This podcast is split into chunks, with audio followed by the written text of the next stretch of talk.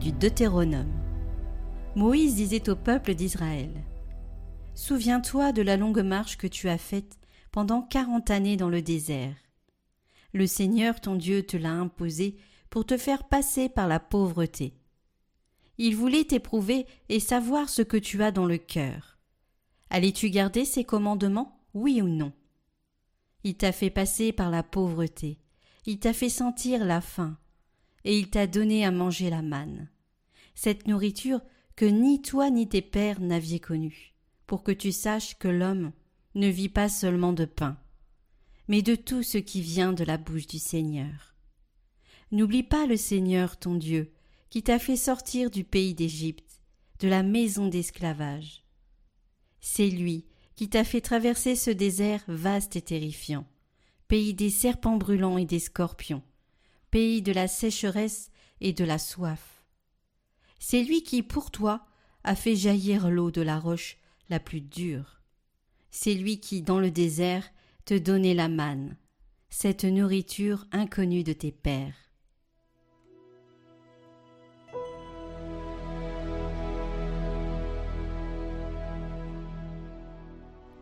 Glorifie le Seigneur Jérusalem. Glorifie le Seigneur Jérusalem, célèbre ton Dieu ô Sion. Il a consolidé les barres de tes portes, dans tes murs il a béni tes enfants. Il fait régner la paix à tes frontières, et d'un pain de froment te rassasie. Il envoie sa parole sur la terre, rapide son verbe la parcourt. Il révèle sa parole à Jacob, ses volontés et ses lois à Israël.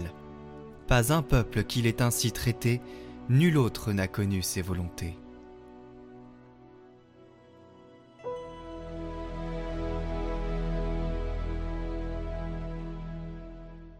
Lecture de la première lettre de Saint Paul apôtre aux Corinthiens.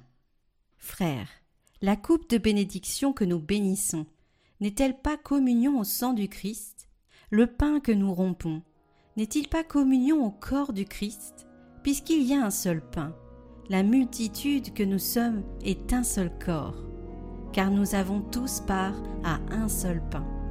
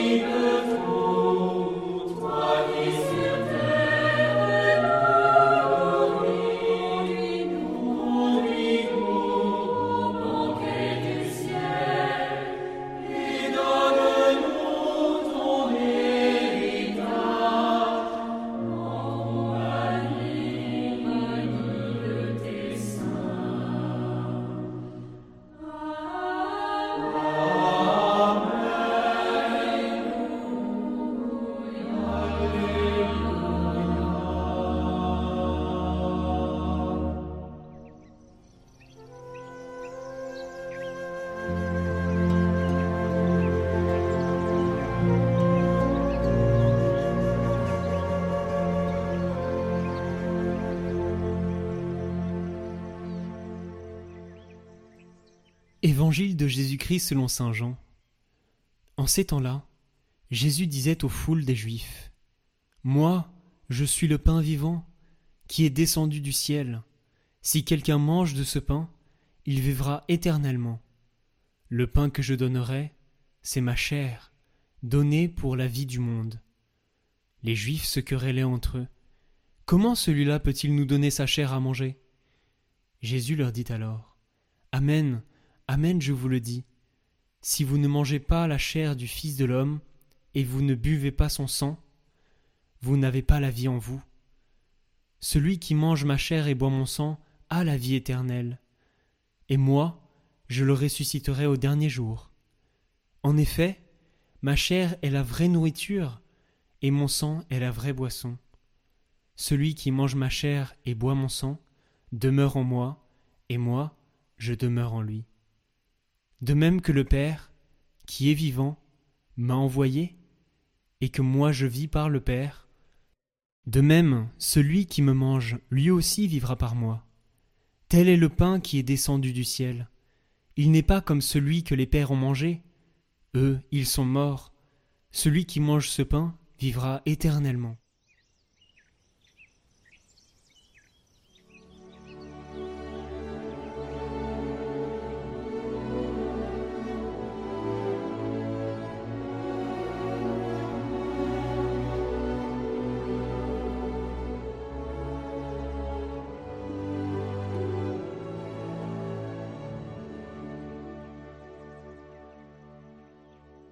Chers amis, vous qui m'écoutez sur Catoglade, vous avez certainement des vies très chargées. Vous courez sans cesse, comme le mode de vie actuel. Peut-être que vous enchaînez les activités pour vous-même, pour euh, le travail, pour les loisirs, pour euh, les gens de votre famille, pour des accompagnements, etc. Et si bien que parfois on, on a l'impression que les activités se déroulent, qu'on court, qu'on court, et on se demande un peu, en fait, où tout ça nous mène. Pourquoi toute cette agitation et quel est vraiment le but de tout ça? Eh bien aujourd'hui, alors que nous fêtons la fête du corps et du sang du Seigneur, la fête Dieu, eh bien les textes nous disent que ce sacrement du corps et du sang du Seigneur, ils permettent de nous reconnecter aux trois moments les plus importants de notre vie, de sortir de cette frénésie d'activité pour prendre un temps de reconnexion. D'abord, le, premier moment le plus important de notre vie, c'est notre passé. Et la première lecture nous le dit que le pain de vie a un rapport avec ce que Dieu a fait dans le passé. C'est-à-dire avec la manne qui a été donnée dans le désert. Et le Deutéronome le dit, il dit à, Israël, il dit, souviens-toi de la longue marche qui t'a fait sortir d'Égypte. N'oublie pas que le Seigneur t'a fait sortir d'Égypte. C'est lui qui t'a donné la manne, etc. Et donc à chaque fois qu'on célèbre le corps et le sang du Seigneur, en fait, on fait comme le demande le Deutéronome, c'est-à-dire qu'on fait mémoire on se souvient de notre passé, de la semaine qui s'est écoulée, de ce qui a précédé cette messe, et on se rappelle de la façon dont Dieu nous a accompagnés, de la façon dont il nous a fait sortir de l'esclavage, de sa, la façon dont il nous a aidés à avoir la victoire sur le mal, etc. On, on se souvient de la façon dont il nous a montré notre amour. Bref, on se reconnecte à notre passé pour y voir la présence de Dieu et son amour à nos côtés. La deuxième chose, c'est que la deuxième lecture euh, nous rappelle que la coupe de bénédiction nous permet justement de vivre, de nous reconnecter à l'instant présent et de le vivre dans l'action de grâce. Après nous être reconnectés à notre passé, avoir vu combien le Seigneur nous aimait dans le passé, combien il a été présent à nos côtés, eh bien ça nous donne vraiment l'envie de vivre l'instant présent à plein et de nous tourner vers lui précisément dans l'offrande de la coupe de bénédiction dont parle Saint Paul, qui nous permet la communion intime avec Dieu, aujourd'hui, à l'instant présent. Et vous voyez que nous offrons le pain et le vin sur l'autel, et que ce pain et ce vin, ils sont le signe de notre vie, de notre travail, de nos efforts, de notre amour pour Dieu. C'est un amour qui est bien petit, vous verrez, par rapport à, à l'immensité de qui est Dieu. Mais la merveille qui se passe, et c'est pour ça que nous faisons la fête encore aujourd'hui, c'est que cet amour tellement petit, cette offrande tellement limitée, en fait, Dieu dans l'Esprit Saint vient l'unir à l'offrande illimitée que Jésus fait du corps, de son corps et de son sang. C'est-à-dire que notre petite offrande vient être unie à l'offrande parfaite que Jésus fait, c'est-à-dire l'offrande illimitée de sa vie. Et du coup, quand nous offrons dans le temps présent la coupe et le pain qui nous reconnecte vraiment dans l'action de grâce à Dieu, eh bien, nous le faisons de façon illimitée, parfaite, parce que nous sommes unis à Jésus. Et puis enfin, l'Eucharistie, le sacrement du corps et du sang du Seigneur, ça nous reconnecte à notre futur. C'est ce que dit l'Évangile. Jésus parle que, du fait que tous ceux qui mangent de son corps, qui boivent de son sang, ils vont recevoir en eux une vie nouvelle, la vie éternelle. Et que du coup, là, le futur va changer en fait. Parce que déjà, on va pouvoir vivre de cette vie qu'on a reçue dans le corps et le sang du Christ. Et du coup, nous, nous, percevons à nouveau qu'à chaque messe, nous recevons la force pour vivre le futur, la semaine qui va, qui va s'ouvrir, pour y trouver de la force pour la patience, de la force pour euh, la persévérance, de la force pour euh, pardonner, pour écouter, pour chercher Dieu, pour être fidèle à la prière, pour euh, avoir un, regard d'intention aux autres, pour y trouver la joie et ainsi de suite. Que le Seigneur vient nous donner une sorte de réservoir de vie, de sa vie éternelle, pour pouvoir vivre et rayonner de cette vie éternelle dans le futur qui s'annonce et en particulier dans la semaine qui s'annonce après la messe. Vous voyez que cette messe, du coup, nous permet de nous reconnecter aussi à notre futur. Et du coup, ce que les trois textes de ce dimanche nous disent, eh bien, vous l'aurez sans doute reconnu, cela correspond aussi à l'ordre de la liturgie de la messe. C'est-à-dire qu'au début de la messe, on a le pardon et l'écoute de la liturgie de la parole, où on fait mémoire de la façon dont le Seigneur a été présent dans notre histoire et dans l'histoire du peuple d'Israël. Ensuite, on a le temps de l'Eucharistie, la consécration, où dans le présent, nous, nous offrons en action de grâce à Dieu sur l'autel. Et enfin, le temps de la communion et de l'envoi, où nous célébrons, où le Seigneur nous donne la force pour le futur, pour vivre notre vie chrétienne dans ce qui suivra la messe. Voilà, un temps de reconnexion au passé, au présent et au futur, qui est vraiment une chance que le Seigneur nous donne et qui est plus que jamais nécessaire et bénéfique à notre équilibre humain et spirituel, en particulier dans le contexte de, nos vies tellement chamboulées que nous vivons tous. Voilà, c'est pourquoi je vous encourage vraiment à le vivre à plein et pouvoir euh, dès maintenant, au temps présent où vous écoutez ces paroles, vous offrir pleinement à Dieu en action de grâce. Que le Seigneur vous bénisse, lui qui est Père, Fils et Saint-Esprit. Amen.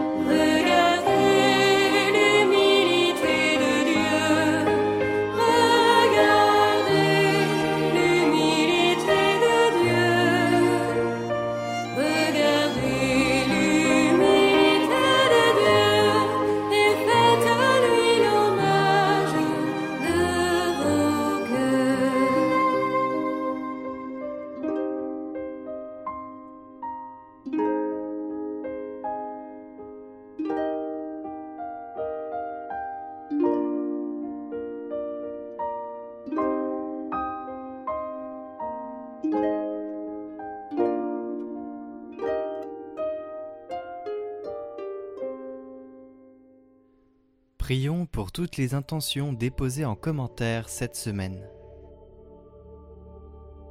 Notre Père, qui es aux cieux, que ton nom soit sanctifié, que ton règne vienne, que ta volonté soit faite sur la terre comme au ciel. Donne-nous aujourd'hui notre pain de ce jour. Pardonne-nous nos offenses, comme nous pardonnons aussi à ceux qui nous ont offensés.